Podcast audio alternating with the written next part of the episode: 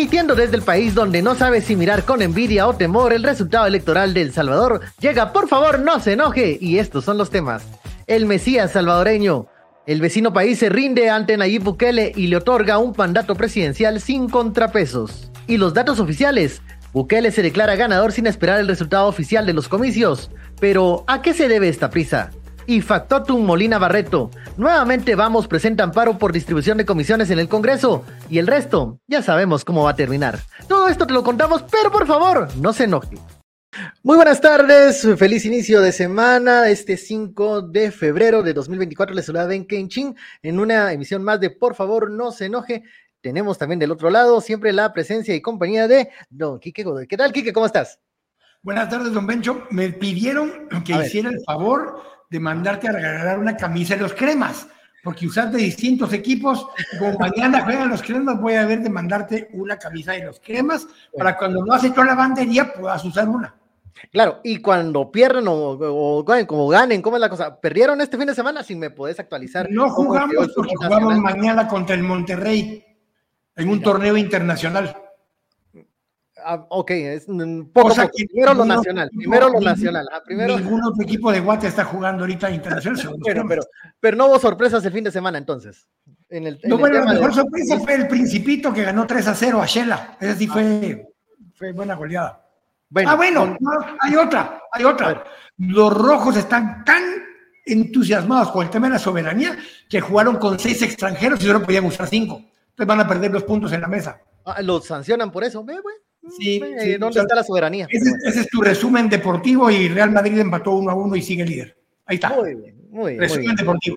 Bueno, no deportivo. Algo, me va a servir, pero sí, sí, por lo menos para, para, tener tema de conversación ahí mientras voy en el transmetro.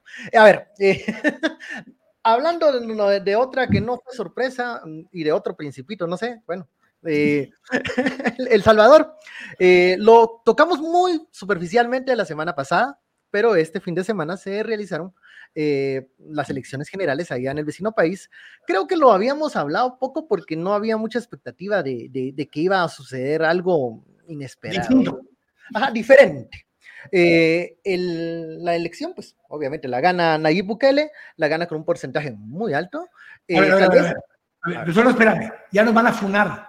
No puedes decir, obviamente la ganó, porque te van a decir que por qué chingados no dijiste que jugó con las reglas truncadas, que no dejó competir en la oposición, que ya solo desde ahí ya nos funaron. Si le dieron palo a don Bernardo Arevalo por haberlo felicitado, por haber ganado la elección, imagínate lo que van a decir todo lo que vos ya dijiste. Bueno, pero a ver, a ver, a ver. Digamos que no vamos a entrar en esas áreas, bueno, sí más adelante, pero...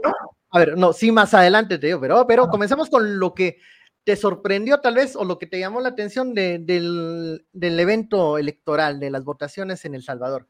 Eh, a mí me llamó la atención cómo se va dando la información.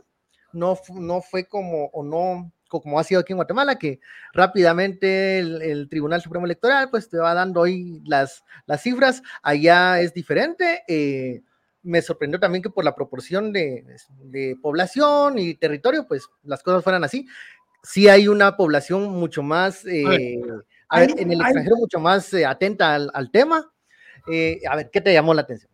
Hay, tres cosas que, tienen que llamar la atención a la fuerza. Primero, hay 740 mil salvadoreños registrados para votar en el extranjero.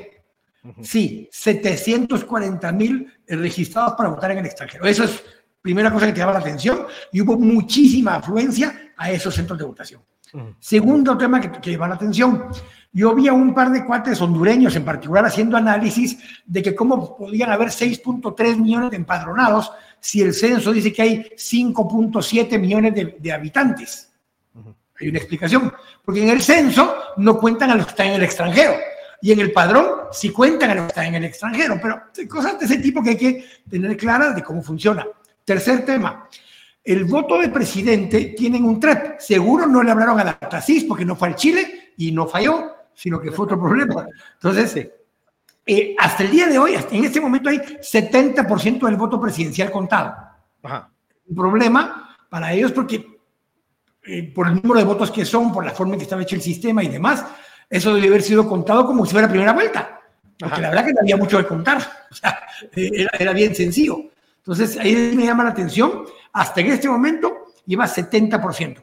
Y otra cosa que hay que diferenciar con respecto a Guatemala es que allá sí se permiten las encuestas a boca de urna. Es decir, la que, sacó una, ¿no? Fue la, la, que la sacaron y basado en la encuesta de Sid de boca de urna fue que se declaró ganador eh, Bukele, no en resultados oficiales. Sí, porque no han, bueno, en ese momento no estaba este porcentaje del 70 que me estás contando. La 13%. Hay que mencionar que, por ejemplo, en muchos países, incluidos en nuestro, las eh, encuestas de boca de urna, pues no, no son permitidas. Eh, ¿Y qué es una encuesta de boca de urna? Es un control que se hace paralelo. Mm, a veces las misiones de observación sí la realizan para tener un, ¿qué? A ver, un... Pero ojo, ojo, ojo, ojo. En Guatemala, como es ilegal el boca de urna, la, el, las misiones observadoras en Guatemala no hacen boca de urna. Lo que hacen es que escogen, me voy a inventar el número, no me acuerdo el número, 200 mesas a nivel nacional. Escogen 200 mesas a nivel nacional y obtienen ese resultado del Chile. O sea, van a esa mesa, ven el conteo rápido y el conteo rápido el objetivo es, eh, tener una, una muestra, de lo que de lo que puede ser este voto pero no es una encuesta boca de urna la encuesta boca de urna es que cuando vos vas saliendo de la, del centro de votación hay un cuate ahí preguntando y te pregunta mire por quién votó y van anotando por quién votaste. Ahora, hay que diferenciar con lo que dicen a veces los candidatos cuando salen a dar sus conferencias que eh, tienen números como Mulet, que dijo ya llegamos a segunda vuelta Así. se tuvo provoca de baboso. Pero bueno, bueno, no, eh, que estos controles. No estés molestando porque mañana me va a cubrir Max aquí. Ahí está. Se va, a enojar Max con vos. Ah, él tiene buen sentido del humor, así que creo que me la va a pasar, creo yo. Bueno, ya lo dije. Mañana va a ser versus encuentra con por favor no se enoje. Un, crossover así bien, eh, bien interesante. Pero de nuevo, eh, los partidos tienen sus controles. Bueno, aquí en Guatemala son los fiscales los que se supone que tienen que llevar este control, tienen que llevar eh, más o menos los números estimados. Eh, por eso se sabe al interno de los partidos cuando se está moviendo el voto en algunos departamentos y cuando el objetivo no se va a alcanzar porque a cierta hora, por ejemplo, en los mm, puntos más eh, fuertes de determinado partido no han llegado al porcentaje de votos que tenían o que esperaban de esa región. Eh, mucho lo que sucede con, la UNE cuando tiene que esperar Alta Verapaz, tiene que esperar algunos departamentos que dan ellos por sentado que son un... Eh, Ahí tienes otra diferencia, otra diferencia enorme con El Salvador. El voto ya es muy urbano. Es 90% urbano el voto en El Salvador, es más, más rápido. Lo que tuvieron problema fue con la transmisión de datos, curiosamente. Ahora, solo para que tengamos, hasta en este momento, según la página del tse.gov.sv, llevan el 70.25% de las actas procesadas. Son 8.562 actas procesadas. Solo ten en cuenta, en Guatemala son 25.000 mesas. Aquí fueron 8.562 mesas, son la tercera parte de las mesas. Eh, el resultado hasta el momento, según el dato extraoficial, pero publicado por la página de, de, de TSE, 1.662.313 votos para nuevas ideas, o sea, Bukele. El FML, FMLN, 139.025, segundo lugar. Arena, tercer lugar con 122.926. Nuestro tiempo, 45.000. Fuerza Solidaria, 16.000. Y FPS, 13.400. Dos comentarios sobre ese listado. Muchos de los principales candidatos que hubieran ido de FMLN o de Arena están presos o exiliados para que te lo tengamos claro.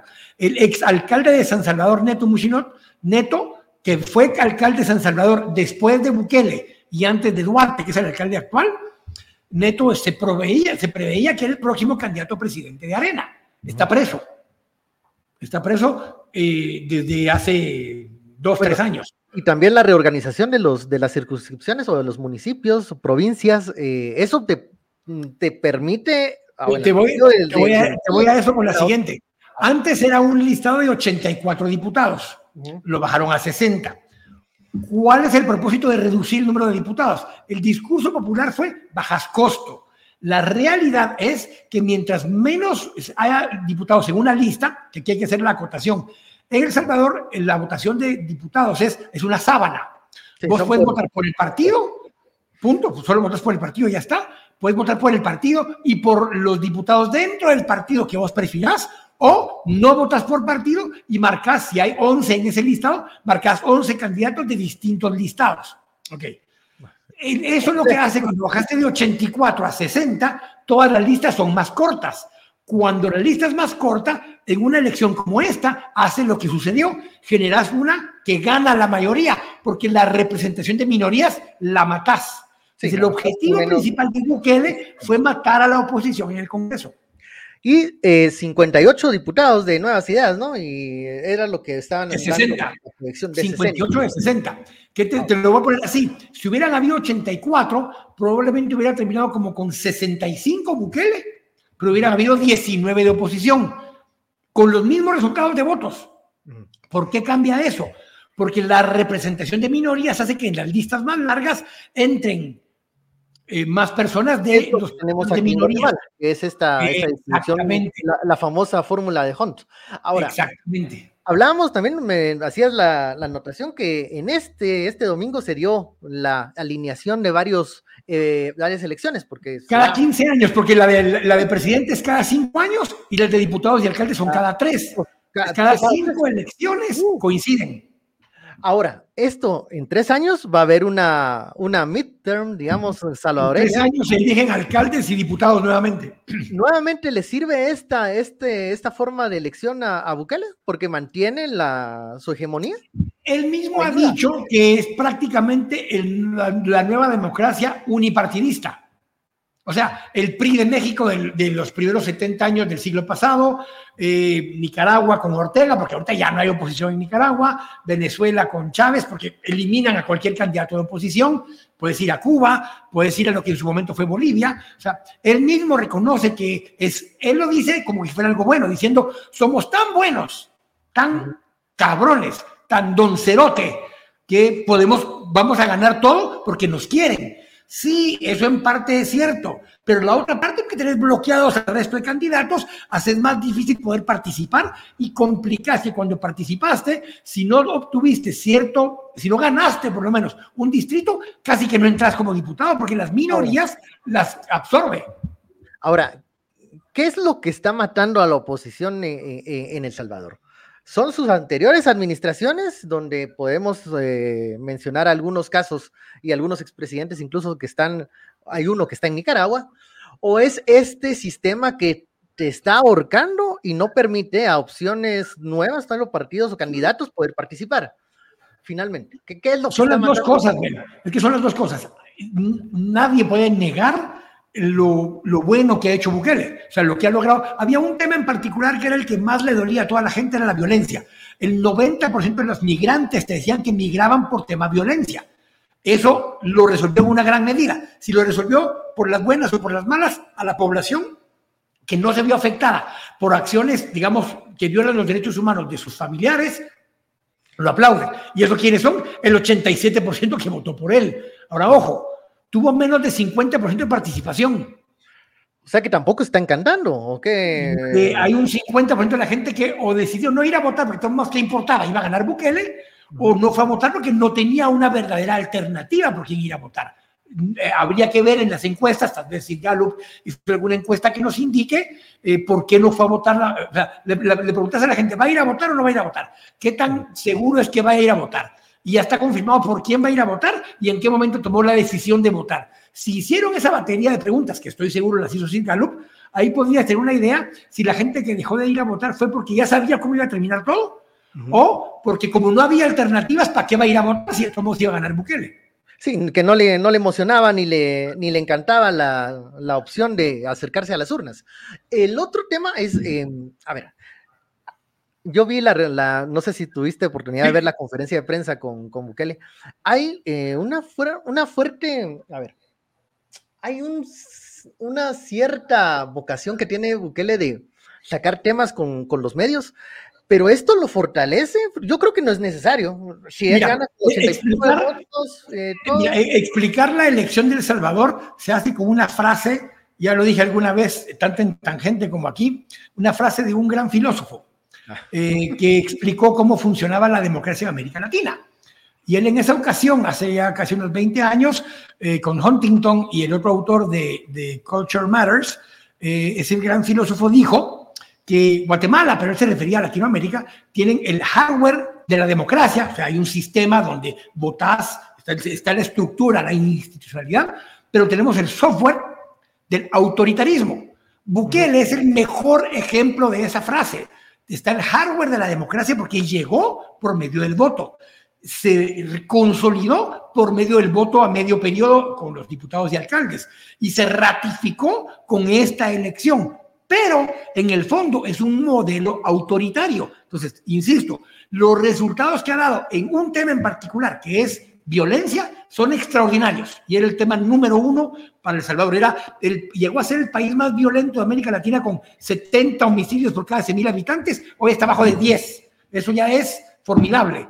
¿Qué le toca ahora? Tiene que enfocar en empleo, tiene que enfocar en costo de vida y en servicios que ese es otro desafío mayúsculo, en cual aquí para toda la región centroamericana. Vamos con los comentarios y algunas preguntas que ya nos tiene ahí la audiencia preparada. Dice, eh, José pregunta por qué El Salvador sí tiene centros de votaciones en varios países y Guate apenas en los Estados Unidos y bueno, y se ha registrado que el voto allá es, es muy, muy menor, el de guatemalteco. Eh, Ah, bueno, acá, número uno, porque creo que la proporción de la, de la población que ha migrado a Estados Unidos de El Salvador eh, presiona que es una importante. Es parecida, pero digamos, porque si ves empadronados, empadronados en Estados Unidos, o en el extranjero, perdón, en el extranjero, porque no solo es en Estados Unidos, de hecho votaron los que están en Guate también, 744 eh, mil empadronados salvadoreños en el extranjero, que representa en padrón, representa poco menos del 18%, poco menos del 18%. O sea, si es una figura, un número muy alto, muy interesante. Eso lo pregunta José Andrés, José 97, porque El Salvador sí tiene centros de votación en muchos países, igual que apenas en los Estados Unidos. Este es un primer comentario. El segundo es que también puedes votar electrónico.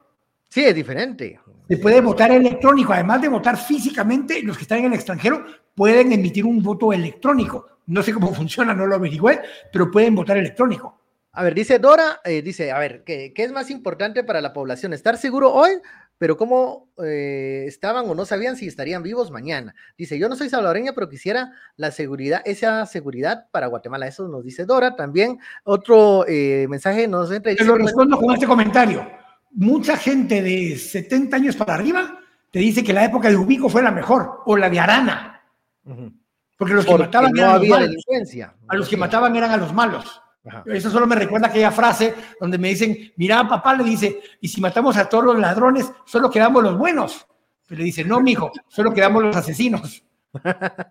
a ver, eh, pero sin, sin, embargo, ese tema de seguridad ha calado mucho la población. Y es algo que aquí se repite en Guatemala. A ver, Lu dice, pero si los salvadoreños están contentos con los resultados, yo escuché a personas que viven en Estados Unidos y dicen que eh, al visitar El Salvador, pues ya viven otra experiencia. Mira, yo vi una frase de Juan Pablo Gramajo, el abogado, eh, y me, me, llamó la atención la, la, la línea que siguió él, porque dice, mire, técnicamente sí, es una reelección que no fue reelección porque era ilegal que fuera reelección. Entonces, obviamente, pero, pero, se reeligió, pues, o sea, aunque le den la cara vuelta, se reeligió. Ahora, dicen, ¿por qué no hicieron una eh, modificación a la Constitución? Bueno, si el pueblo manda, diría eh, don Valdizón, el pueblo manda y el 90, el 87% votó a favor de reelegirlo, aunque solo haya participado el 43%, ¿qué más consulta popular querés que eso? Donde la gran mayoría dijo, eso es lo que queremos, regreso y el gran filósofo que mencioné antes era don Bernardo Arevalo. Él fue el que dijo esta frase. Y Latinoamérica tiene el hardware de la, de la democracia, pero el software del autoritarismo. Quieren dictadores electos. Claro. Y quieren gobiernos que funcionen, además. Y muchas veces en un sistema autoritario los continúan. El argumento de este es que eh, solo funciona el autoritarismo porque solo funcionamos a garrotazos y de manera vertical, o sea, los, los, los sistemas horizontales como que cuestan un poquito. Pero, a ver, aquí hay otra, un comentario y respuesta que es de Carolina a, Susi. Dice, no he tenido el gusto y no puedo opinar sobre el, tema de que nos decía Susi, de, los, de las personas que opinan que es una experiencia totalmente diferente visitar ahora El Salvador. Pero lo que es indefendible es que El Salvador sigue con índices grandes de deuda y pobreza. Y posiblemente el presidente Cool. Eh, eso viene arrastrado eso que está planteando Carolina es cierto, pero viene arrastrado desde hace seis gobiernos. No lo crearon la deuda ahora. De hecho, decían que iba a quebrar cuando hizo una reestructuración de deuda Bukele. Yo fui de los que dijo que era muy peligroso lo que estaba haciendo con el Bitcoin y demás. Sin embargo, tres, pero tres años después, la caída que tuvo Bitcoin la recuperó con creces y la deuda la logró renegociar. Entonces, tenés que reconocer que las cosas que ha hecho le han funcionado. Ahora, en cinco años vamos a estar calificando a Bukele en el parámetro de cuánto desarrollo ha generado, cuánta pobreza ha disminuido y cuáles son los, eh, que el, a ver, el, el, flujo de incluso migrantes que siguen yendo a Estados Unidos. Si esto se detiene, pero hablábamos el otro día, sería un signo de que está funcionando eh, el desarrollo interno en El Salvador. Pero eso solo vamos a ver. Si usted, lo ha visto en la película que se llama La dictadura perfecta, véala, porque el cuco en el que se va a meter Bukele ahora tiene apenas 42 años. Dentro de cinco años, si se volviera a reelegir, sí ya caería en una, técnicamente en una prohibición, porque sí habla de dos veces máximo, una cosa por el estilo de la Constitución. No quiere decir que no consiga otra interpretación favorable para volver a, a correr, pero es muy joven para lo que ya ha hecho y va a tener 47 años en ese momento.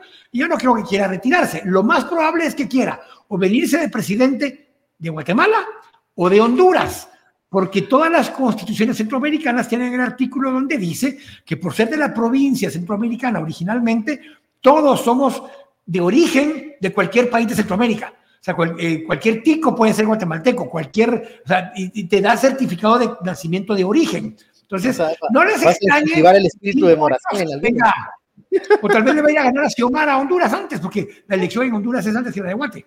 A ver, pero eh, lo, lo, que sí es cierto es que vamos a, bueno, le hicieron esta pregunta a Bukele, si él cree necesaria la reforma constitucional para la reelección indefinida.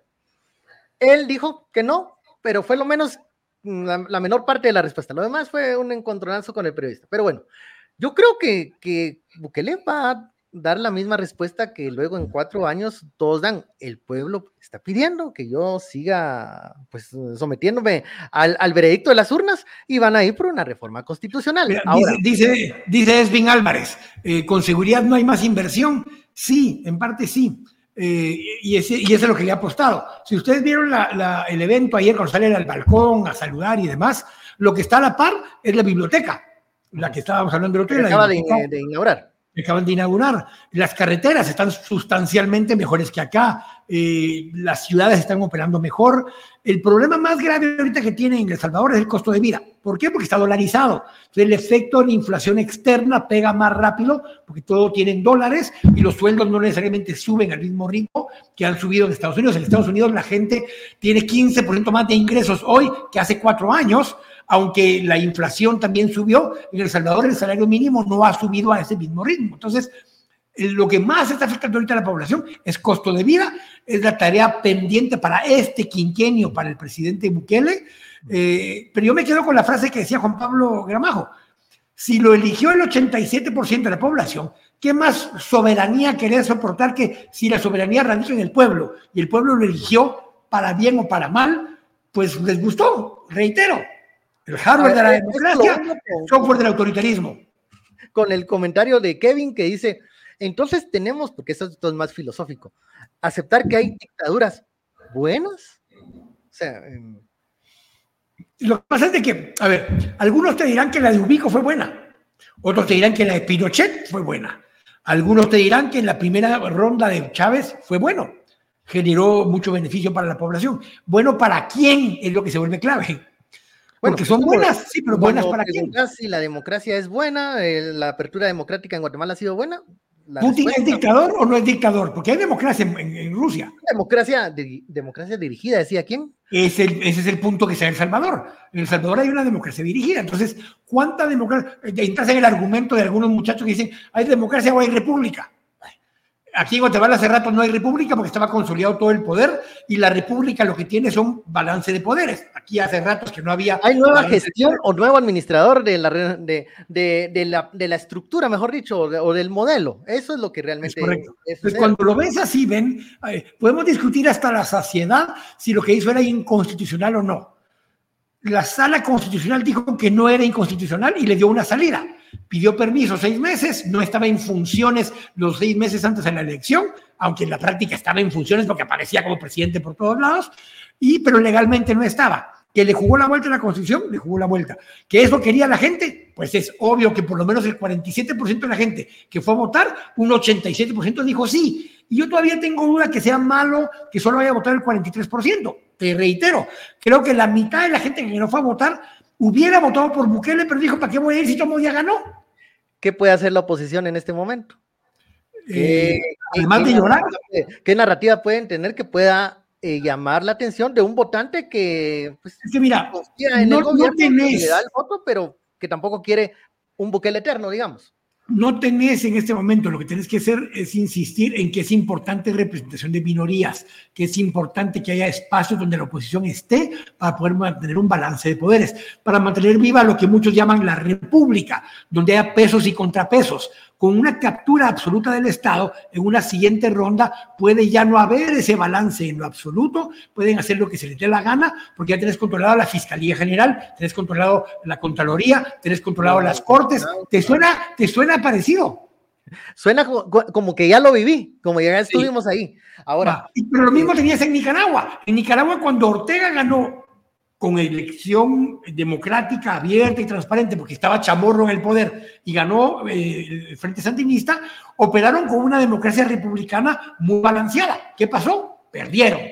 La siguiente vez que llegó dijo, perdón, dijo, mi huevo, de esta no me la vuelven a hacer. Entonces empezó a capturar todo, metió preso a Arnoldo Alemán, metió presos a los opositores, metió presos a los candidatos que tenía el Partido Liberal, eh, sacó del país a los chamorros, a todos los que podían ser oposición. ¿Y qué hizo?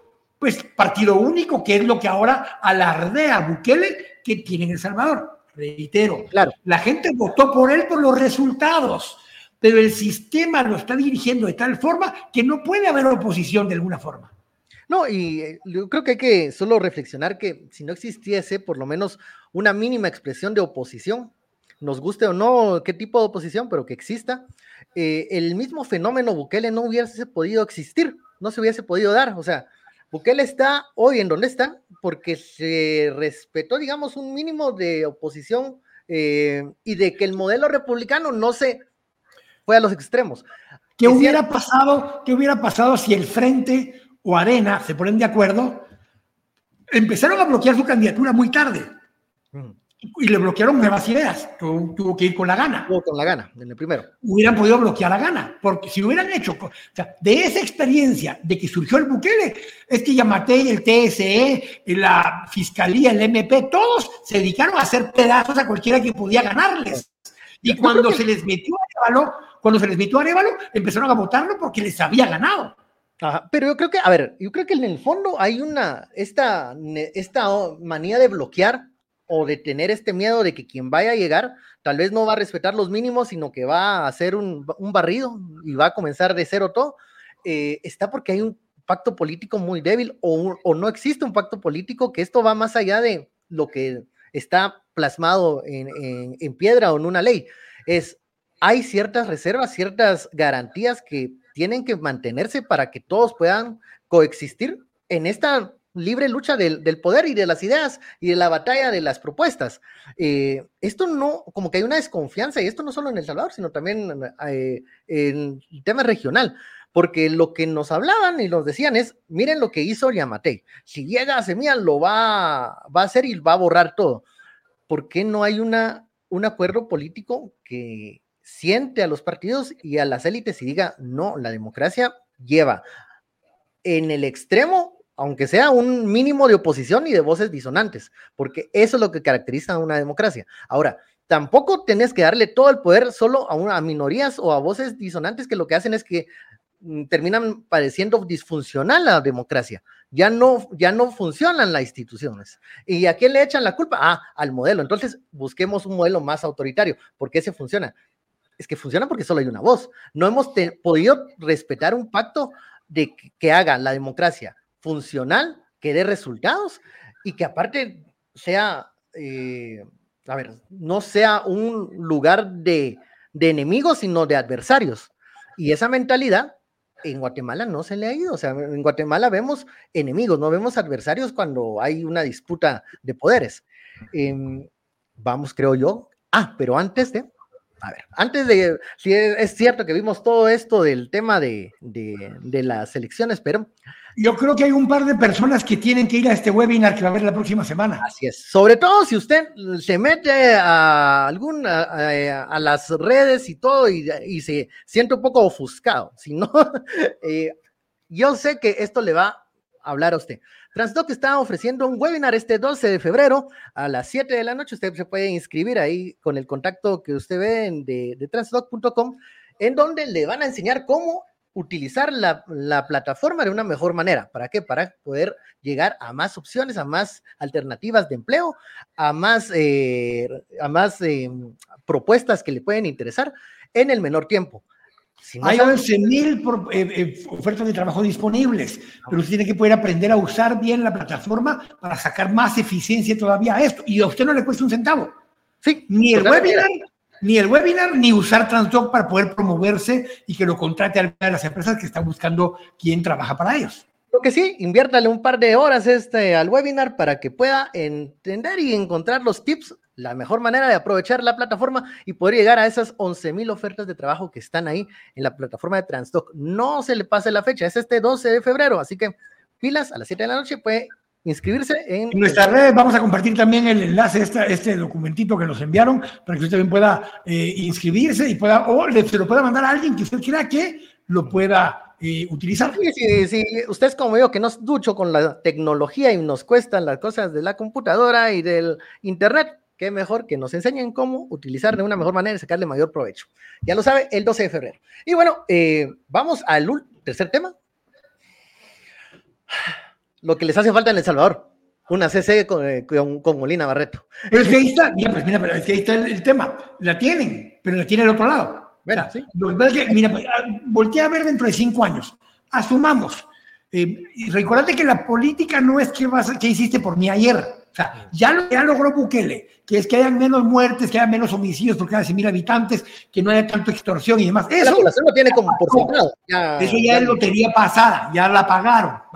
Si dentro de cinco años la violencia está donde está hoy, que es casi en cero, está donde está hoy, no lo puede seguir cacareando como algo nuevo que hizo. Entonces tiene que poder trabajar en bajar el costo de vida y demás. Entonces, ¿qué pasa? ¿Qué pasa si dentro de cuatro años eh, le dicen, no, mire, fíjese que siempre no, no se puede volver a reelegir, porque ahora sí no, nada de los seis meses, nada de aquí, nada de allá. Fíjese que ya le encontramos este clavito aquí en la Fiscalía General, porque entró alguien más a la Fiscalía General.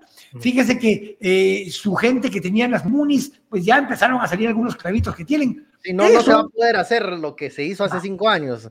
Eso es lo que hoy le está pasando a la estructura de Vamos, Valor, Unión esa estructura que había logrado tener control de la CC, de la Corte Suprema, de la Contraloría, del Ministerio Público, del Congreso de la República. Como ahora no lo tiene y resulta ser que va a haber una elección de magistrados de la Corte este año, para que tomen posesión primero Dios el 12 de octubre, porque la CC se renueva después, porque le quedan hoy sí se me olvidó, pero como 829 días o algo por el estilo a, la Doña Consuelo. Entonces, cuando la ves todo esto que se empieza a desmoronar, si le empieza a pasar eso a Bukele, podría estar en riesgo, que es lo que está pasando hoy con Vamos y con el gordo aquel que fue presidente del Congreso y todo esto. Próximo boxeador profesional de si, acepta el reto. De, no, sé si, no sé si pasará de la primera pelea con, con tres quiebres, pero bueno. Pero bueno, la cosa es que, bueno, don Alan Rodríguez, y vamos, está eh, inconforme con la distribución de las salas de trabajo. De las 38, solo, ahí está, delfines, solo se, solo se distribuyeron 34. A ver, estuvo bien que la junta directiva se reservara cuatro, que por cierto es la de finanzas, o sea, no son cualquier comisiones. Puntos constitucionales, ambiente. Te lo voy a preguntar al revés. Te lo voy a preguntar al revés, pero mirar las dos perspectivas, porque te voy a poner las dos perspectivas. ¿Es justo que esté suspendida ilegalmente, aunque, constitucionalmente avalado, el partido Semilla. No, no es justo. No, no es justo. Ah, ahora, entendiendo que eso es así porque no tienen alternativa. Si esto lo hubiera hecho vamos, y si hubieran reservado las cosas porque no estaban bien y lo guardan para dentro de dos meses, ¿qué hubiéramos dicho? Le damos palo. Entonces, el, hecho que está mal no es, ah, es que está mal, pero se justifica porque tal cosa le hicieron mal a ellos o se justifica porque es semilla. Ah, mucha, se los dijimos acá. Como ya han tomado otras recomendaciones, ¿verdad? Ven. Apunten, es momento en que apunten las recomendaciones y sugerencias que les. Porque, pues, si les sirve. Suelten las comisiones. porque la cosa, a ver, la cosa es la estrategia que estás tomando. Yo creo, suponiendo, haciendo este, este, este análisis. No puedes seguir jugando la carta de la víctima, pues la víctima, la víctima, ya está. Pero incluso, a ver, si vamos hubiese estado en la posición de Semilla, creo yo que se enrosca desde la elección de junta directiva y comienza a echar penca. ¿Por qué? Porque hemos visto que eso ha pasado. Eso pasó cuando tenía que elegir y designar a los magistrados y les valió, valió madre. O sea, se les valió barriga, les valió barriga. Pero mira, pues, pero mi, Ahora, a mí ya que no, nos mostró. Es la estrategia, ¿qué estrategia está siguiendo? Pero, pero, pero es que ahí me confunden. Ahí me confunden porque cuando fue lo de junta directiva, yo dije, van a salir con todo y van a dar riata y no se van a dejar y van a bajar y chinga a su madre. se bajaron, pero No, no nos afana el estar en la junta directiva o no. Vale, ok. Entonces que tampoco nos afana estar en las comisiones, hombre, ya, suelten esa o Bájense, o van a pelear o van a bajarse. Pero lo que esta novela de seguir con el jaloneo y que, y que papá Barreto les diga qué hacer, al final se están viendo mal porque terminan agachando la cabeza. van a quedar en el mismo juego que dieron con, con Doña Consuelo. O le entran o no le entran. Si le van a entrar, vayan y cambien la ley de una vez o vayan a cambiar tal cosa. O si le van a entrar a las comisiones, vayan y cambien la ley del organismo legislativo para que les permita hacer bloque, aunque no, sean partidos. No mayugue. Sí, pues ya no hacerlo, ya no chinguen, porque a lo que afectan es la institucionalidad, que es lo que debemos proteger en largo plazo. Pues no jodan. Si ya estuvo, ya no la van a pelear. El ánimo, de la, población se, se, se, se llega a un límite, la paciencia también, pues, o sea, uno dice, ay, seguimos con lo de Consuelo. Bueno, yo pensé que iban a sacarla de un solo o iban a hacer algo. Es que tampoco lo están haciendo. Si van a comenzar con la narrativa de la consulta popular, esto va a llevar tiempo y yo no creo que la gente esté, a ver, afanada solo pues, en ese tema. Le quedan 800, 831 días a Doña Consuelo le quedan 1.439 días a esta administración. Entonces, o se ponen las pilas y dejamos de estar con estas jugadas, o se van a enfocar en esto y se van a enlodar y enlodar y enlodar y enlodar y enlodar. Ya habían mostrado cuál era la estrategia cuando decidieron soltar la junta directiva y les salió bien con Neri y con Karina. Ahí van. Ok, perfecto. Hagan la misma chingadera. Dejen de que alguien de, de vos, si quieren ustedes, agarre esta. Tengo, tengo, otra perspectiva de eso, digamos. Se bajaron de la junta directiva y soltaron. Pero en, el, en, la mitad del camino se dieron cuenta que pues no es tan así, no es tan, no es tan, eh, somos um, muy aliados o no hay muy, mucha comunicación fluida. Y entonces se dieron cuenta que solo lo que tenían que les restaba eh, poder eh, retener eran las comisiones. Si eso está pasando, entonces hicieron una mala, elección de aliados.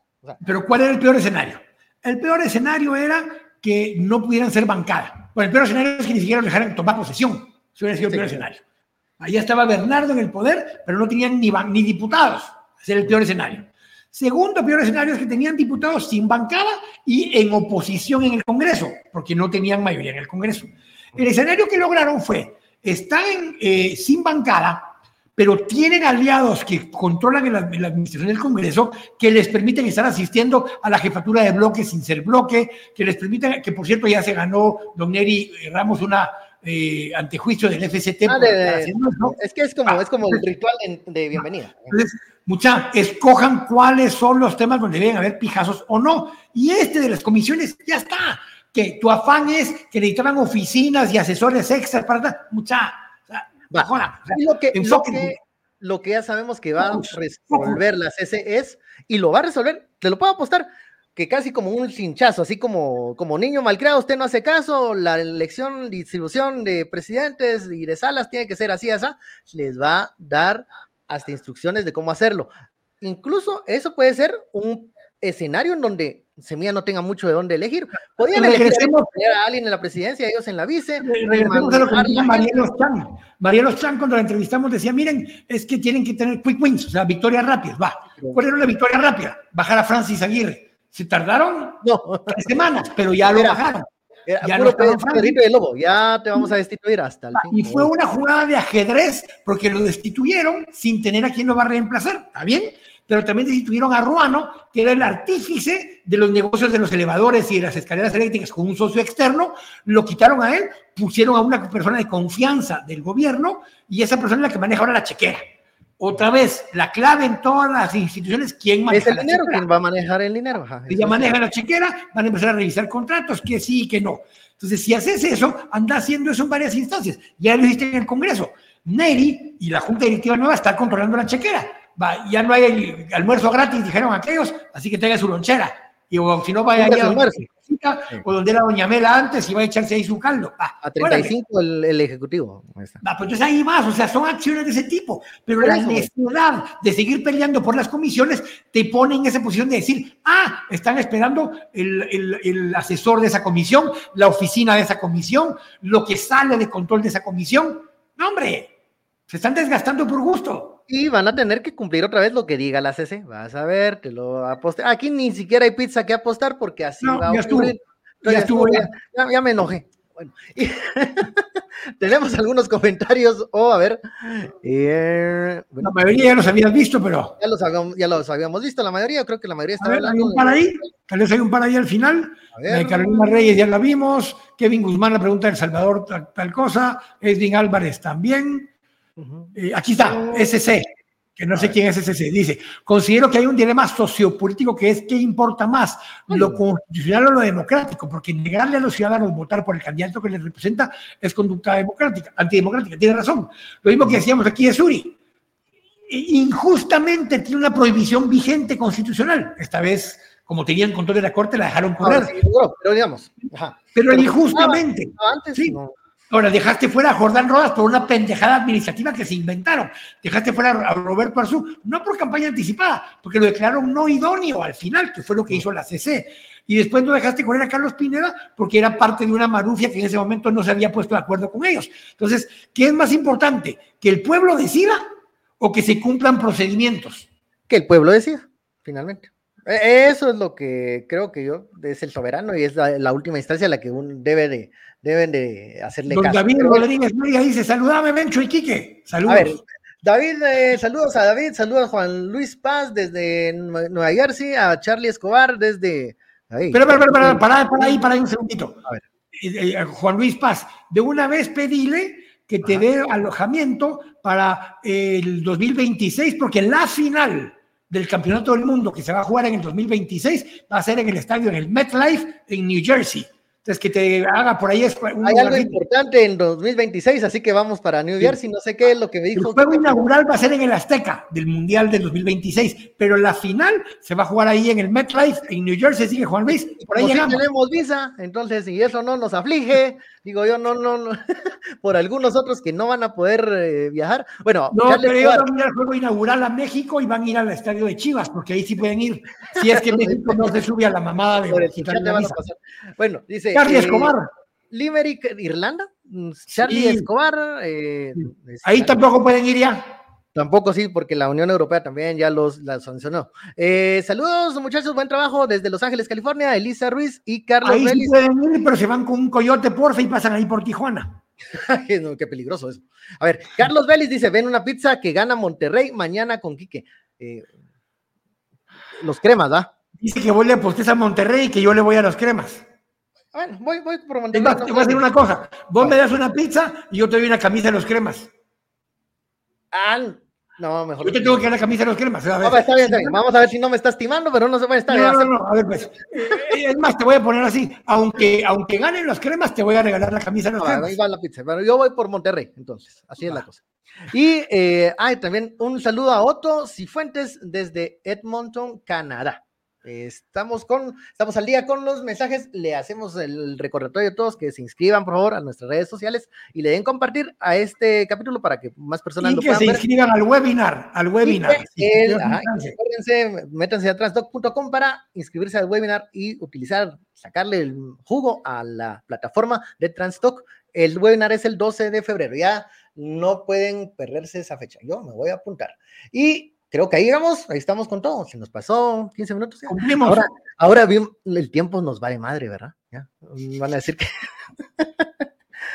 Desde que nos dijeron de déjense de, de, cosas de que el tiempo lo mandan ustedes, ya somos el soberano. Nos dijeron déjense de huecadas, no lo que hiciste, pero sí dijeron. Pero bueno, como somos el soberano, esas formas de los tiempos nos las pasamos. Eh, no, el soberano son nuestros oyentes, que les agradecemos porque estamos en el, en el top 3 eh, siempre de, de podcast. Estamos siempre, eh, estamos en el 1, ¿saben? Cuando le metemos así más. A, veces, a veces don Daniel Herring hace una buena entrevista y nos pasan otra vez un poquito, pero ahí estamos. Ahí estamos. pero porque los queremos y podemos convivir bien con ellos. Y, por cierto, mañana y el no me excuso. Mañana y miércoles me excuso, no voy a poder estar en el programa. Nos va a hacer el favor de acompañarnos don Max Santa Cruz. Así que va a ser un crossover.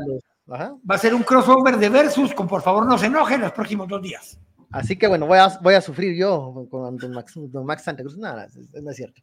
Eso me cae muy bien. Bueno, eh, estamos todos completos. Ya es hora de el almuerzo y les recordamos que mañana estamos al mediodía. Aquí, por favor, no se enoje. Quique, disfruta la diligencia, viaje y o oh, lo que vas a hacer porque ahí nos traes algo.